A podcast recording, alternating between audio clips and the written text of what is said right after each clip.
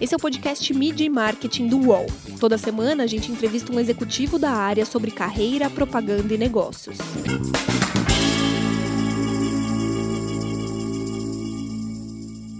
Oi, meu nome é Renato Pesotti e essa semana a gente está com o Ricardo Marques, que é sócio e diretor executivo da Royex e investidor de startups. Tudo bem, Ricardo? Tudo bem, graças a Deus. Um prazer estar aqui com você, Renato. Valeu, obrigado, cara. É seguinte, eu queria que você falasse um pouco do, do seu primeiro, da sua primeira aventura, uma startup que nem chamava-se de startup, que foi a criação da Elemídia no começo dos anos 2000. Até para os nossos ouvintes, né, que não nem imaginam que, que quanto foi diferente colocar tela de, de, de TV dentro de elevador, né? Eu queria que você contasse um pouco dessa história pra gente.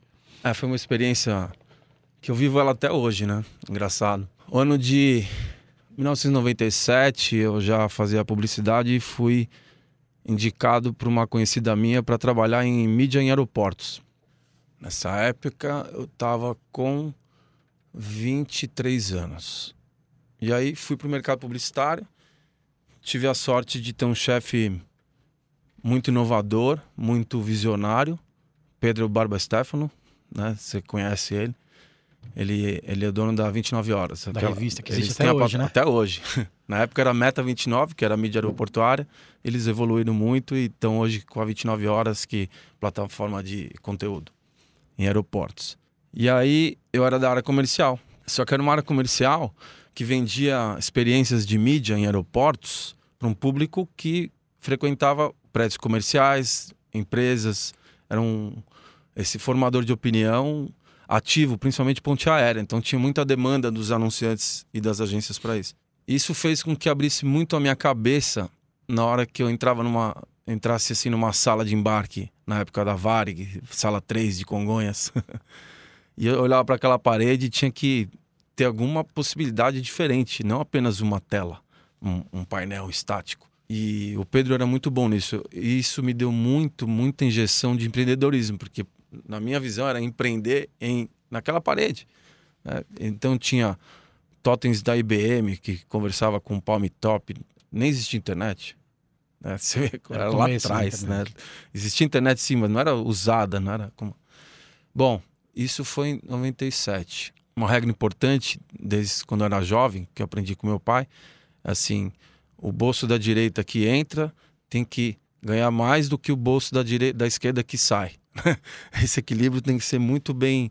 É, você tem que dominar muito bem. Então, assim, para mim era muito mais importante eu guardar dinheiro do que gastar. comecei, a, graças a Deus, comecei bem né, na empresa e comecei a guardar dinheiro. Eu não, não comprava carro, moto, não comprava nada. Eu só consumia o que eu gostava, que é viagem ou gastronomia, mas eu era assim muito econômico. E na casa dos meus pais. Né? Era jovem, não, não tinha casado ainda. E então eu acho importante frisar isso, porque eu guardava dinheiro. Eu, por mais que fosse 500 reais, 100, não importa, eu guardava. O, o, o motivo para mim do, do, final do mês era guardar. Seis anos, cinco anos, quatro anos guardando me, me fez ter uma base de educação financeira e segurança para que eu pudesse pensar diferente. E abrindo minha cabeça para isso, eu ainda estava com 29 anos, foi em 2003, eu, eu me deparei com uma tela num prédio comercial, já que era exatamente a cara da Elemídia, mas não chama, não era Elemídia, era a Nova Vista, que foi a primeira, o meu, o meu primeiro impacto em relação a essa, essa mídia. Só que na minha cabeça, aquele público de prédio era o mesmo de aeroportos. Então eu, eu ia no prédio, eu já enxergava o aeroporto. O, o lobby, aquele monte de gente no Senu Torre Norte, eu imaginava um saguão. Então já olhava ali, eu já via o Mitsubishi ou qualquer que seja a marca de automóvel dentro do salão, conversando com o público que trabalhava e frequentava o prédio. O público era é mais ou menos parecido, né? Totalmente. Né? Acho que eu vi às vezes umas caras que estavam na, no na aeroporto aérea, e, no, e, nos prédios executivos. E o decisor também de negócio. Então, assim, naquele dia nasceu a Elemídia, né? Naquele dia foi quando eu tive essa visão. Aí eu voltei para casa, morava em Alphaville já nessa época e procurei um grande amigo de infância que eu tinha trabalhado com a família antes em telecom.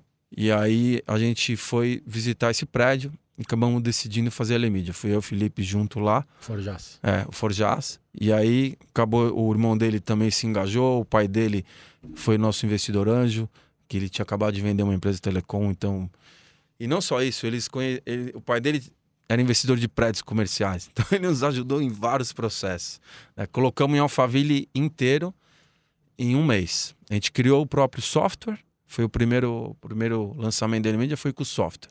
Então veio um, um, uma pessoa especialista de software que eram vários sócios, não? Então, tinha o, o que chama-se hoje de CTO, a gente tinha o nosso CTO, tinha o nosso CMO, CRO, CEO e o CEO. Todos esses O's que Todos os fazem sucesso hoje, você já Exato, tinha a em gente 2003. tinha, mas chamava de outro nome, né? É. A gente chamava de nomes presidente, Diretor de vice-presidente. tecnologia, diretor de marketing. É, esses cinco pilares que hoje montam-se numa startup, a nossa, que chamava-se empresa na época, que é a empresa de hoje, é, ela também teve esses cinco pilares, né?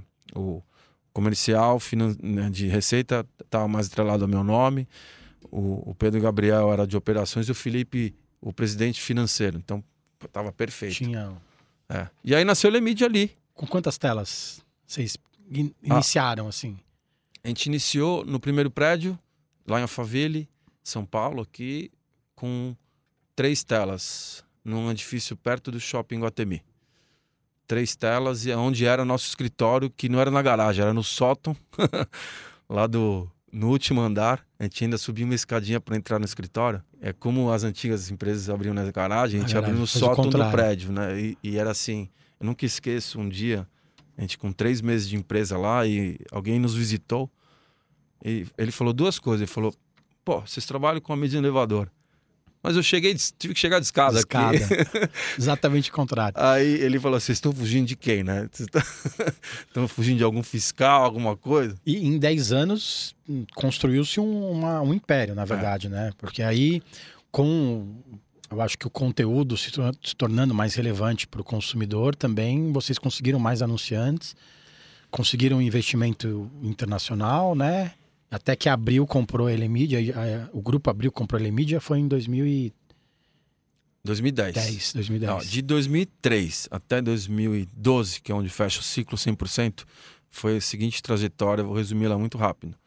Uma, primeiro que a gente criou-se uma mídia num ambiente de espera forçada, que era o que a gente acreditava que e acredita-se até hoje. né? Então, nessas esperas forçadas tem que ter um entretenimento. Você não interrompe ninguém. Exato. Você pelo menos você está agregando um momento de descontração e de, e de conteúdo relevante, principalmente no ambiente que você tiver. Então a gente fez um estudo que foi com uma empresa chinesa chamada Focus Media. Ela tinha tela em tudo quanto é lugar. Isso esse estudo a gente fez em 2003, quando a gente estava com a L-Media já para criar o plano de negócios dela. E estudamos também a Captivate americana, que era somente elevadores. A Focus Media chinesa estava em tudo quanto é lugar. O cara saiu de casa, ele era impactado por isso. Naquela época, o Brasil era mídia exterior, não era mídia out of home. Né? Então a gente tinha uma ruptura enorme e o mercado nos posicionava como mídia alternativa. Então tinha uma ruptura enorme. Então a gente foi seguindo esse caminho. conseguir convencer o anunciante a. Era muito difícil. Investir em né? vocês Primeiro era que assim, a gente tinha muito investimento, porque a gente tinha que crescer a base para ter uma audiência relevante, mas ao mesmo tempo, como ela é totalmente segmentada, a gente tinha pequenos anunciantes fazendo poucas telas que interessavam para ele. A loja debaixo do prédio anunciava na tela, que acreditava também nessa cauda longa. Mas sim, o custo subia pelo elevador e a receita pela escada, até um determinado período. Os anunciantes começaram a se interessar quando a gente começou a colocar a rede para eles conviverem com o consumo daquela mídia. Então eles passaram a consumir aquela mídia. Nos prédios onde tinham grandes anunciantes, a gente começou a entrar e nas agências de Nas publicidade agências. também para começar a conviver cada vez mais com a mídia. Até para as pessoas entenderem como funcionava, né? Porque até Total. então não, não era em todos os lugares como é agora. Agora é natural. Você, qualquer Sim. lugar que você olha tem uma tela te passando uma informação. É, ela virou um comportamento. Hoje ela virou um comportamento. E aí foi se passando o tempo, 2003, 2004, no ano 2006, o Tiger Global bateu na nossa porta, Que é um fundo. que é o fundo de investimento, Global. adquiriu 30% numa velocidade que eu nunca vi na minha vida tão rápida. Em 30 dias eles fizeram, eles nos acharam em 40 dias e E nesses 40 dias eles fizeram toda a due diligence e processo de aquisição e investimento cash-in na companhia. Na época era 12 milhões de reais. Se eu trouxesse os 6 milhões de dólares para ele hoje, seria 24. E depois disso, em 2012, vendeu-se outra parte para o É, Grupo Abril. como a gente era verticalizado, software próprio, é, a gente tinha jornalistas diversos, Tinha uma equipe de redação grande. uma né? equipe de redação grande, porque a redação, ela era assim, tinha o pessoal que cuidava das regionais, então o que, que se falava em Alphaville, as micro-regiões, o que, que se falava em Curitiba ou nos bairros, e tinha essa preocupação, apesar do conteúdo vinha todo do Terra, mas a gente tinha um acordo com o Terra que a gente direcionava, ajudava a direcionar, a distribuir, a distribuir melhor. Então, é, o meu jornalista interagia, interagia com o jornalista do portal de internet. Em 2006, quando entrou a Tiger, logo depois é, vieram uns ventos alísios que a gente chama com a lei nova, que era lei da cidade limpa. E aí ela passou a ser, ser conhecida, porque da noite para o dia a mídia Exterior. exterior, na, na época chamada, foi proibida em São Paulo. Então, as empresas tiveram que fechar, eh, derrubar os painéis, deixar a cidade limpa mesmo. Tanto que mu muita gente dessas empresas migraram para as empresas como a Lemídia da época, ou, ou quem estava atuando com digital da fome que chamava. Uhum. E aí fez essa ruptura. Isso foi uma ruptura, inclusive, da indústria, do segmento. O segmento de mídia exterior passou-se a chamar Mídia Lei Cidade Limpa, que passou a chamar-se Out of Home. né? E o segmento. Aí a Lemídia voou no Digital Out of Home. Ela pôde até ter se tornado sinônimo, né? Que a gente acabava ouvindo. Ah, é tipo É Lemídia. sempre é, Lemídia. Tipo Lemídia. Qualquer tela que existisse em Ficou, espaço fechado ficou era uma marca forte. E como a gente era verticalizado, a gente franqueou. Então a gente cresceu muito no Brasil com franquias. Donos locais, donos que têm que tem e que tinham na época um bom network, conhecimento, é, pessoas mesmo da região. né? Isso era muito importante para o franqueado ter todo É um modelo de negócios completamente diferente de qualquer outra mídia que existe qualquer no país, né? mídia. Então a gente, eh, o nosso capex, na verdade, a gente não gastava, né? A gente ganhava dinheiro com a expansão. Era diferente, era tudo virava, virava muito lucros lá e esses lucros se tra- transformaram um valuation muito assim é, fácil de você defender e com uma liquidez tremenda. Mas também porque vocês reinvestiam na tecnologia, né? Tudo, era tudo reinvestindo. Tudo reinvestindo. Tanto é que a gente fala que a gente vendeu a empresa 10 vezes, a mesma empresa. E foram 10 vezes mesmo. Desde o anjo até depois vir private equity. Aí depois private equity aumenta. Aí sócio que quer aumentar também, ou sócio que quer sair. Teve vários movimentos até abrir comprar 100%. Tivemos um jantar com o Kofi Annan. E junto estava o Giancarlo Tivita. E a gente conversando com o Giancarlo. E aí, Giancarlo, gosta dele? Que na época era o presidente Era do presidente e, a- e da família, né? Tivita. Eles, ele falou, gosto muito, mas é, a gente até brincou. Imagina o conteúdo da Veja, né? Nos elevadores. Ele, eu não acho que o conteúdo da Veja caberia. Eu gostaria mesmo de participar do negócio. Ele quer ir, queria ir além. Ali começou o namoro do, da Abril comprar a gente. Então, na- em 2010, aí o doutor Roberto foi lá, foi para Faville, onde era a sede. Eu lembro direitinho que ele foi. Era um cara brilhante. Nossa, doutor Roberto Tivita. Um cara brilhante. E aí eles foram com a família e foi também o, o, o fundo que era de investimento Naspers Naspers. da, da Abril. África Eles do tinham Sul. 30% do fundo de investimento. Foi quem, foi quem deixou o primeiro multimilionário da internet brasileira, o Homero, do Buscapé. Foi o Naspers. né? O Naspers era sócio da Abril, que sentou na mesa com a gente com a Tiger. A Tiger Naspers não se Bicava. bicavam. então você imagina essa reunião. Tava o lado nosso, né? eu, a família Forjas, a Tiger, Os empreendedores. é, com a Tiger. O Então, fundo tava o internacional. aí com a gente.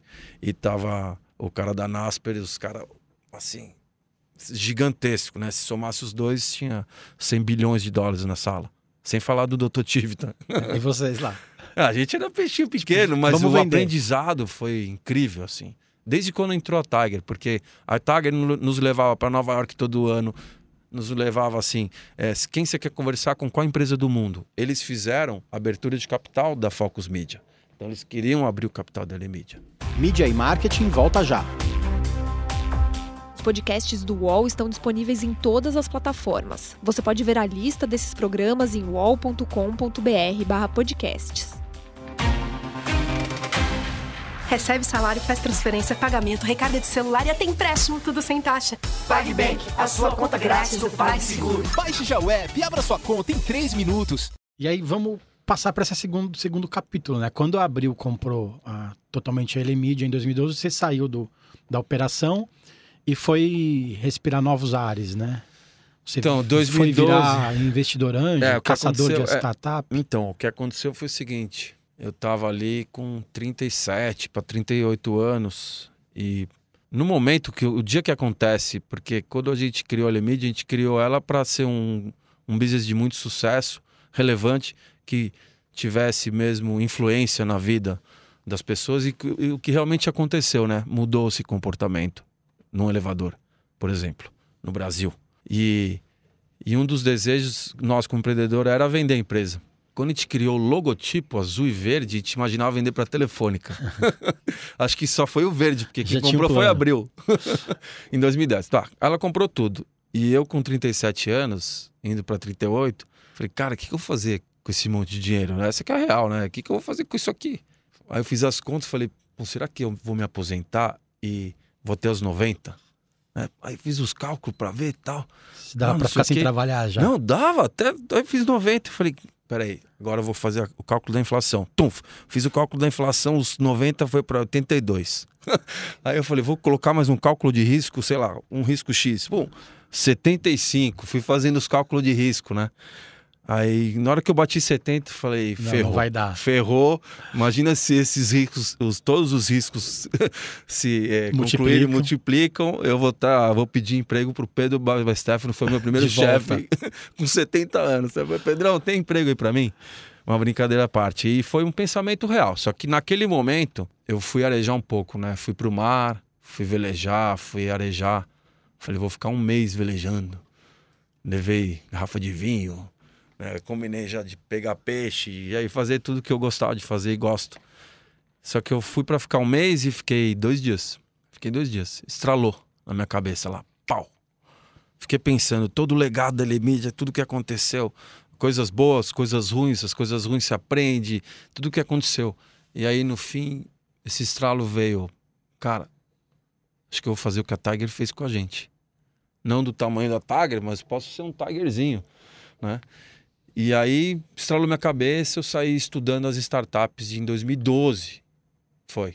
Saí estudando startups, fui para Israel, fui para o Vale do Silício, fiz o caminho correto, né, de poder entender. Comecei a participar de um monte de pitch, né? Já a startup já estava começando a ficar em altas. E aí fui no, no, no, lado de risco que eu gosto de ter como empreendedor e comprei 25 startups. Comprei 25 de diversos segmentos, só que mais do, do meu DNA de comunicação, comunicação. e ADTECs, vamos falar assim. Em quanto A... tempo você ficou estudando? Você fala de experiências vulcânicas, é isso? Experiências vulcânicas, porque startup, cada vez mais. Primeiro que todo mundo acredita, creio eu, né, a grande maioria, que o mundo está mudando a uma velocidade tremenda. É, assim, na minha visão, a maior transformação vai ser na saúde, onde muito em breve vai ficar a cabeça da pessoa com o cérebro e o resto é, é robô. É, por que não? Né? Ou outras, outros fatores que vão mudar. Você vai viver mais, vai viver mais que tartaruga. tartaruga vive 150 anos. Você vai viver mais. Né? Tem ideia disso? A humanidade que vivia até pouco tempo 60, 70, vai ver 100, 120. 120. É muita diferença. Mas o, o parte vulcânica é principalmente se você estudar uma startup, você vai entender o quanto ela transforma cada atividade do ser humano, desde a hora que ele acorda até a hora que ele vai dormir. Seja para trabalhar, para viajar, para qualquer coisa, para qualquer coisa que você faça na sua vida. Ela transforma, é muito vulcânico. Digamos, 20 anos atrás, você vai lá fazer seu intercâmbio, fica um mês, três meses. Vai morrer de saudade da sua família, dos seus amigos. Tem que mandar a carta. Tem que ir pro, lá, abrir o correio e ver se chegou. Agora não, você abre o seu WhatsApp, fala com seus filhos, e aí, papai, tá bom, de saudade de você, agora tá não sei o quê, puf, olha que eu tô aqui no aniversário, aqui, tuf, na hora. É, é, mudou, não mudou? 20 anos, não é nada 20 anos. Imagina 20 daqui para frente. É vulcânico, é muito vulcânico. É carro voando daqui três anos. Tudo isso são startups. Por isso que eu mencionei numa matéria que era vulcânico, e é muito vulcânico. E aí foi isso, eu acabei Você entrando nas estudar 25. o- Esse estudo você nunca sabe, né? Na verdade, porque se realmente soubesse, eu teria comprado é, Facebook, Instagram. Tesla, né? Mas é, no lado da- das que eu entrei, então eu tive assim 10 derreteram, evaporaram, então ficou só aprendizado. E, e você, como anjo, você não deve investir muito. Você deve investir 50 mil reais, 100 mil reais. Você não pode ir muito além disso. Você tem que entrar. Deu certo, você põe mais. Né? Então já fui com essa visão. Outras 10 consegui vendê-las, é, de médio a curto prazo. E outras 5 eu mantive, que é onde eu vi, aí sim, algo mais explosivo. Né? Mas a primeira delas foi a própria Vevo. Eu tive a chance de conhecer a Fátima Pizarra. A Fátima trabalhava já na Vevo. E a gente foi para os Estados Unidos convencer os americanos gigantescos de que deveriam fazer uma joint venture com, no Brasil. Feito a joint venture, até então era um contrato de representação. Feito a joint venture, o que, que acontece? Que é, é uma- um negócio entre as empresas. A americana viraria sócia da brasileira, certo? Primeiro que ia ter um valor único. É, eu deixar de ser representante para ser dono da própria Vevo. E segundo, que os recursos iam trafegar através de dividendos. Então era 40% mais rentável, tirando diversos impostos dentro da lei que pode trafegar esse dinheiro entre sócios. Então a gente mandaria o recurso para os Estados Unidos em dividendos, eles teriam 40% em mais rentabilidade. A gente quase fez o negócio junto. Quase. Foi por um tris e forças maiores. Então, primeiro, primeira tentativa, o presidente da Vevo foi demitido, não conseguimos evoluir. Aí, mais três anos, o outro presidente também. Logo que ele assumiu, a gente não era prioridade, né? Apesar do Brasil ser o terceiro maior, maior audiência deles no mundo. Na plataforma. né? É. E aí, na terceira, na, na segunda tentativa, é, por um- outras forças também, esse presidente acabou saindo. E é uma empresa muito grande, né? Estão falando no Universal Music, é um negócio gigantesco. Mas a experiência que eu tive como empreendedor durante esse período foi incrível, porque eu conheci é, outros 15 empreendedores de outros 15 países. Essa foi algo que, que realmente agrega muito valor. Né? Então são culturas diferentes, você entende tudo o que está acontecendo. E foi quando eu entrei mesmo no mundo da internet como negócio. É, antes eu era usuário ou usava a internet para ganhar dinheiro, como a Elemídia. A Elemídia usa a internet para ganhar dinheiro. Você com essas startups, é, com esse aprendizado já, você percebeu durante o seu tempo na Vivo que estava na hora também de investir em outras, em outros, outras É, na iniciativas. verdade, sim. Como eu já estava investindo em startup, a Vevo atraía é, empreendedores com outras ideias. E foi o que aconteceu com, a, com o- a criação da Spark. Por quê? A Vevo a gente trabalhava as celebridades, principalmente, vamos falar assim, mais americanas e brasileiras. Né? Mas a, Vivo era uma plataforma de música Sim. apenas. Porém, ela nos abria a possibilidade de criar projetos diferenciados que tivessem é, é, mídia de influência. Então a gente usava bastante o inventário dela, que eram as celebridades, para gerar projetos de mídia de influência. Mas era tímido, né? Na época, ainda era tímido.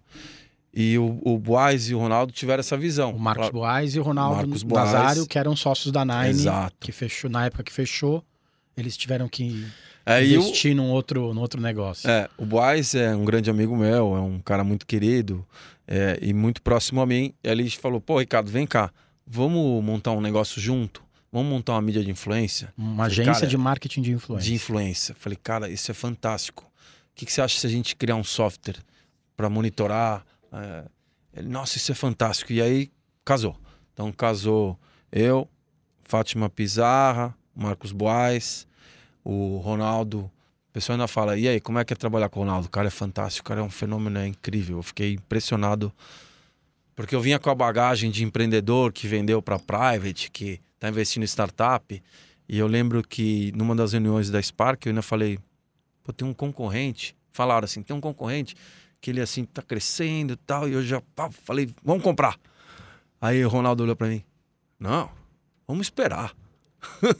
falei, não, Ronaldo, vamos comprar, cara, vamos comprar que ainda dá tempo e tal, eles estão querendo investir. Falei, não, ô Ricardo, vamos esperar, vamos ver o que vai acontecer e tal. E não é que ele tinha razão, e a, essa empresa X acabou não dando certo.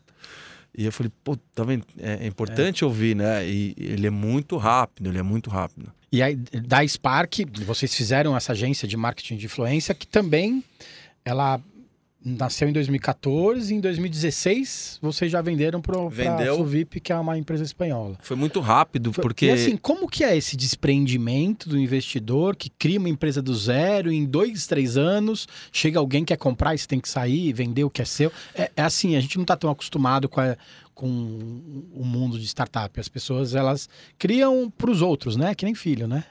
Então, Cria tem, mundo. Tem assim, os que se apegam mais e os que estão lá envolvidos que sabem que vão sair, que tem um, tem um desapego um pouco mais frio, vamos falar assim.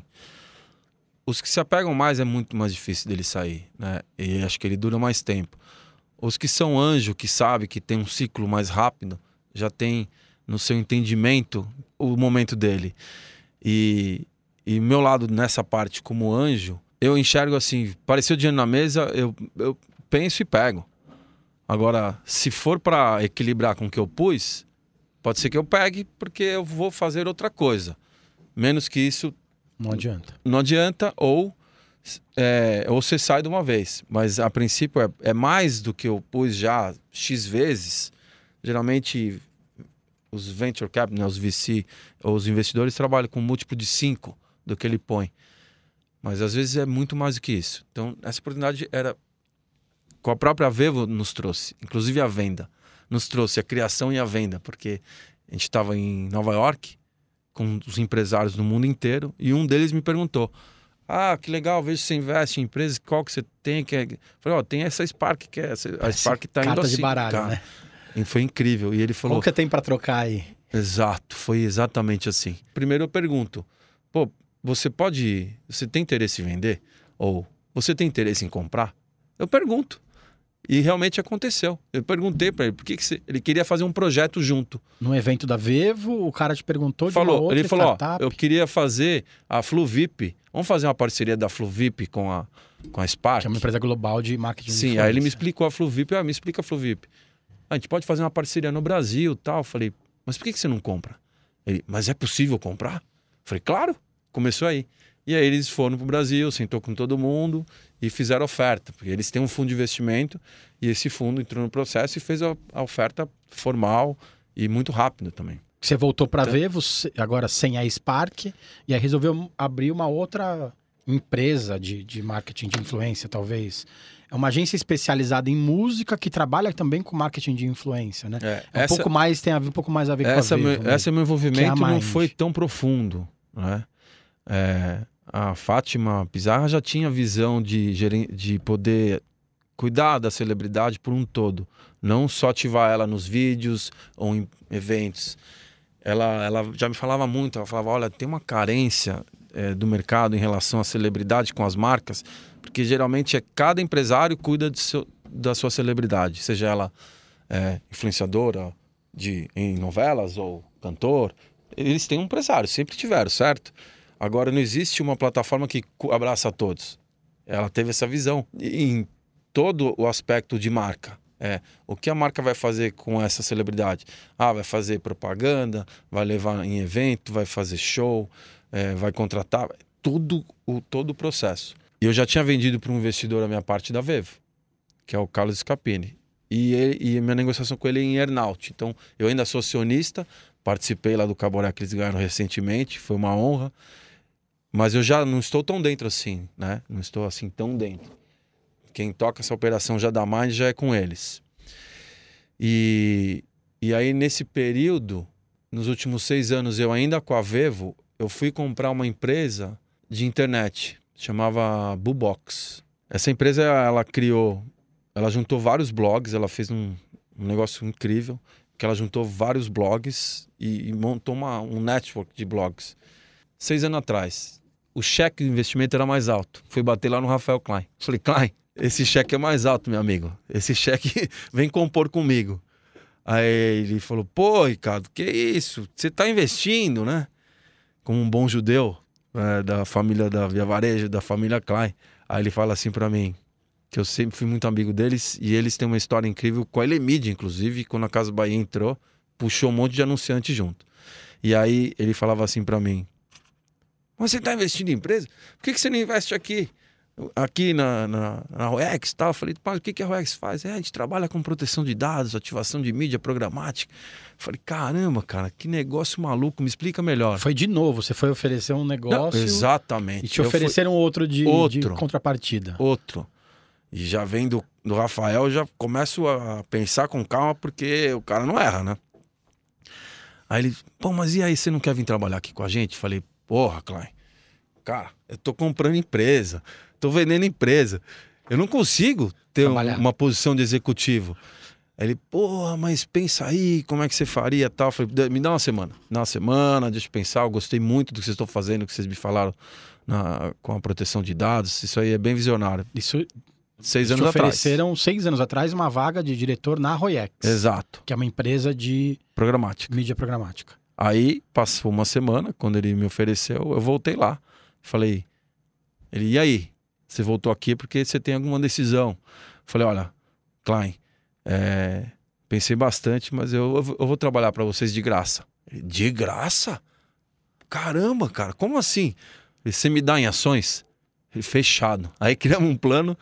Então ali eu pude ser um venture builder, eu pude usar a minha experiência para ser um acionista.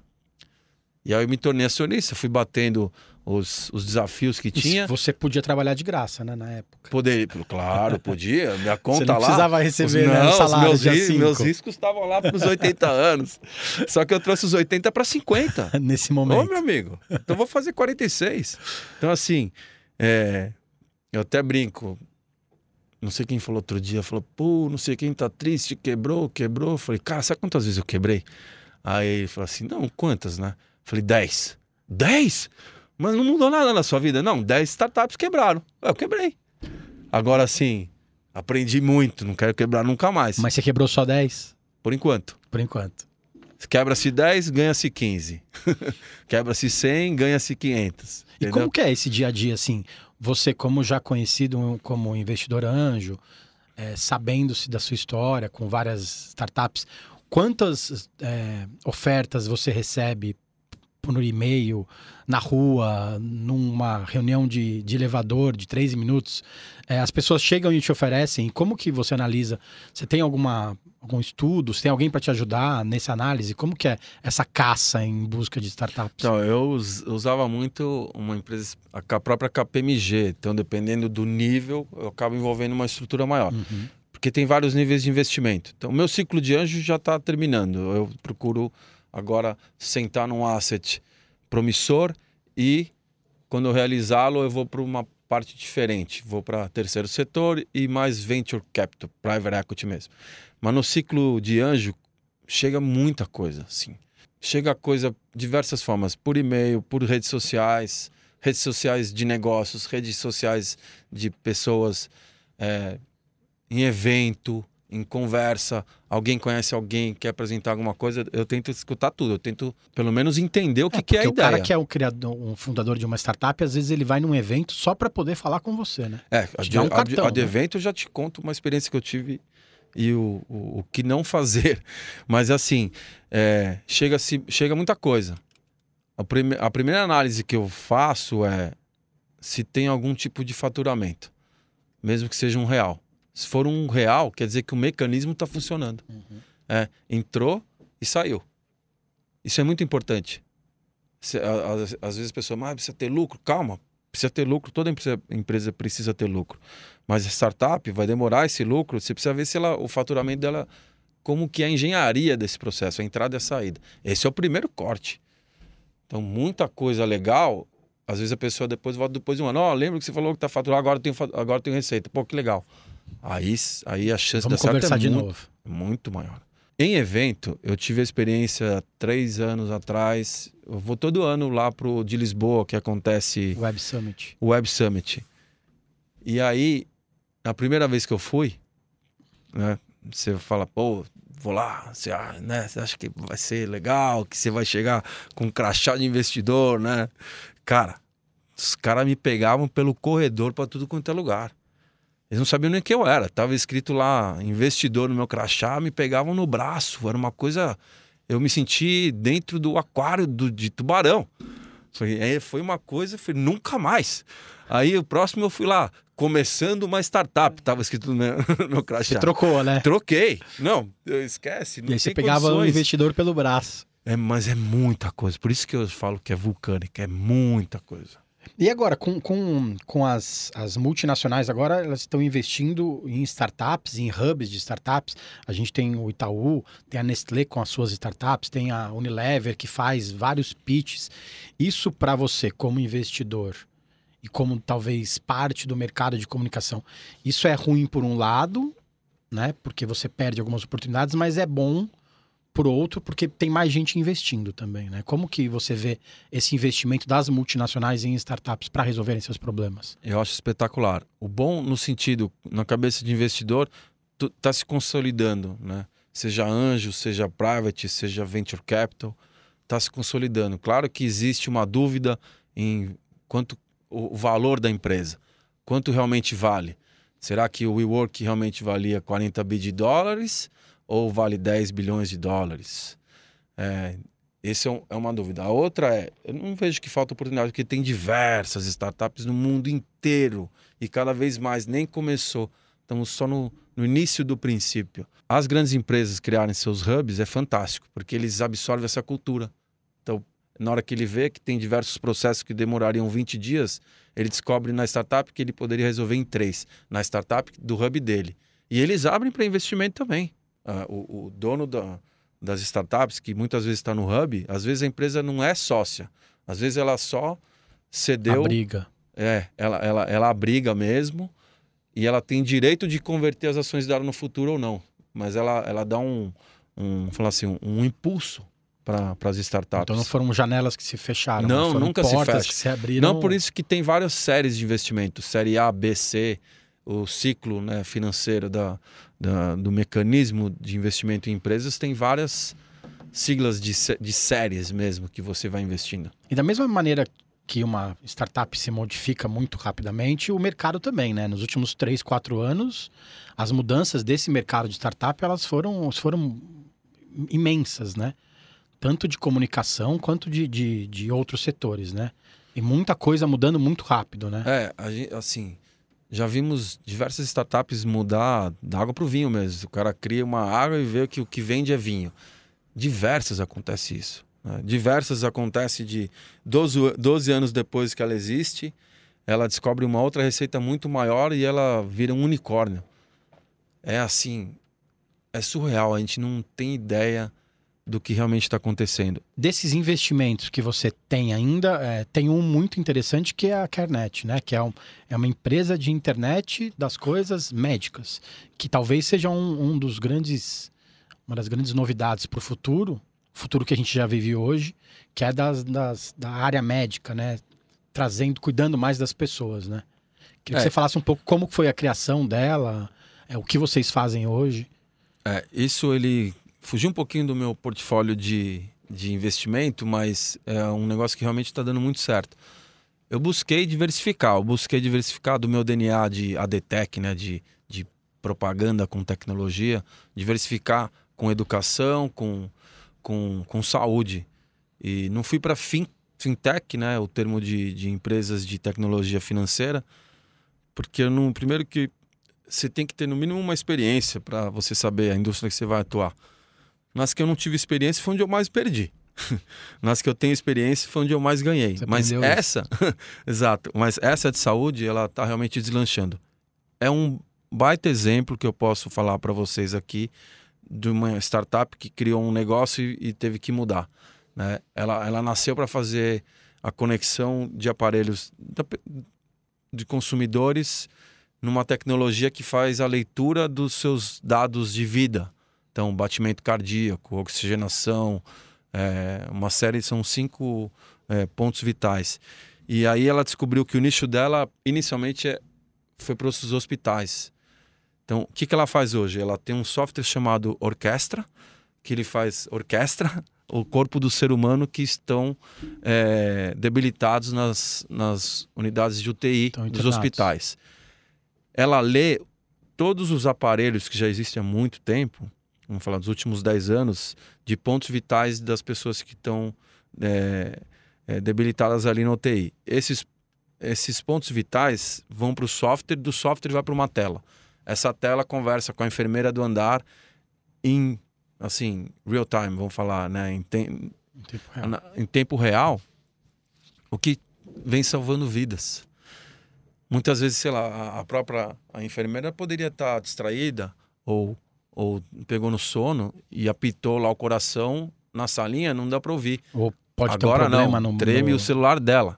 O, a pessoa da, da UTI número 15 está com baixa oxigenação ou qualquer outro índice né, até vitalício. Para um futuro monitoramento do médico que está fora e até tudo, da família, tudo, né? para todo mundo. É que ele ainda não, não abre por porque proteção de dados, proteção né? de não dados. permite isso ainda. Voltando agora para a Royex, né? Hoje você é, é, diretor executivo da Royex. Qual é o seu dia a dia, além de ser investidor? Eu entrei investindo lá atrás, sou hoje acionista e executivo. E recentemente, é, uma empresa americana comprou a Royex, que é a Global Data Bank. A Global Data Bank, ela foi criada por um dos nossos fundadores, mas é uma empresa americana uhum. que, que ela cresceu muito na Europa. E ela, e ela faz toda a cadeia do início ao fim da, da proteção de dados para ativação de mídia, programática, digital. É, para quem não sabe o que é programática, é como se você comprasse, igual você compra ações do Banco Itaú na XP, você compra é, propaganda no portal do UOL, por exemplo, certo? É, a programática é isso, é você comprar propaganda direcionada para a pessoa certa no, no, em real time, em tempo real, vamos falar.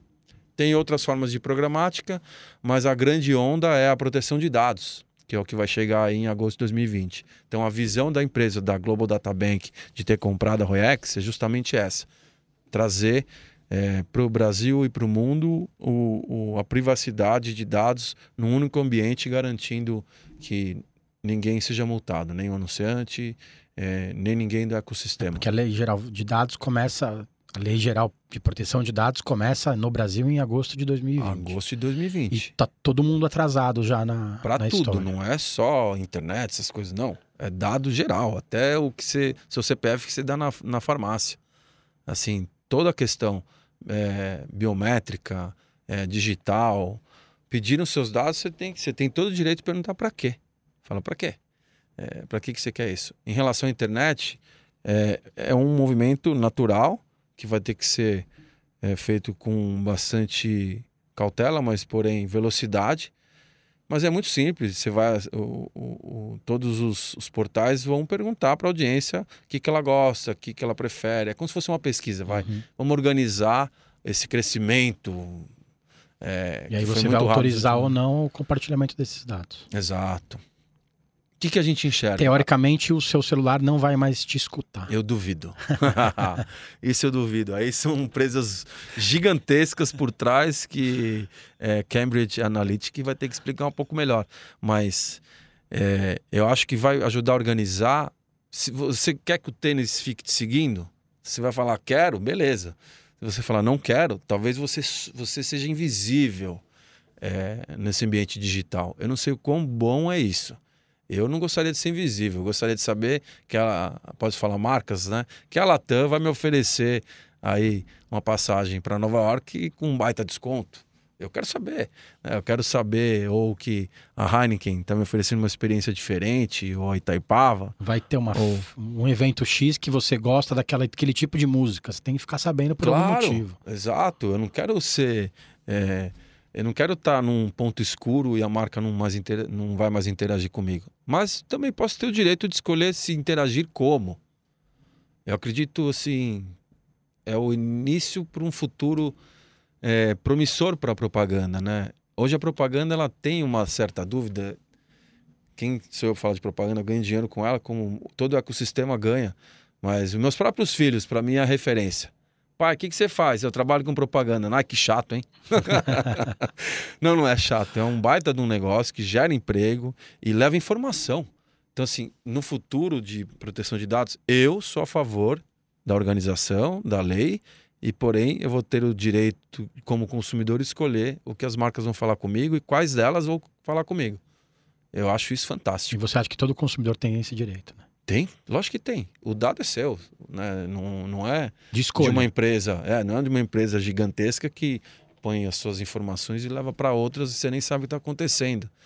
Mas é, é chato, né? É chato é, essa invasão, na minha opinião. Essa invasão está sendo reorganizada para vir aquele glamour. É, quem tem mais de 35 anos lembra na escola, um dos maiores comentários era na segunda-feira, você assistiu a propaganda tal? Você assistiu? Cara, isso era fantástico. Fala aí a camisa Fernandinho, né?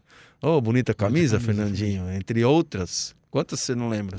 É, se entrevistar o Acho Oliveto aqui, que é nos comerciais de domingo à noite no Fantástico. Que, Exato. E, e, e, é das páginas da Veja, né? Exato. Todo mundo, assiste, todo mundo sabia no, na segunda-feira.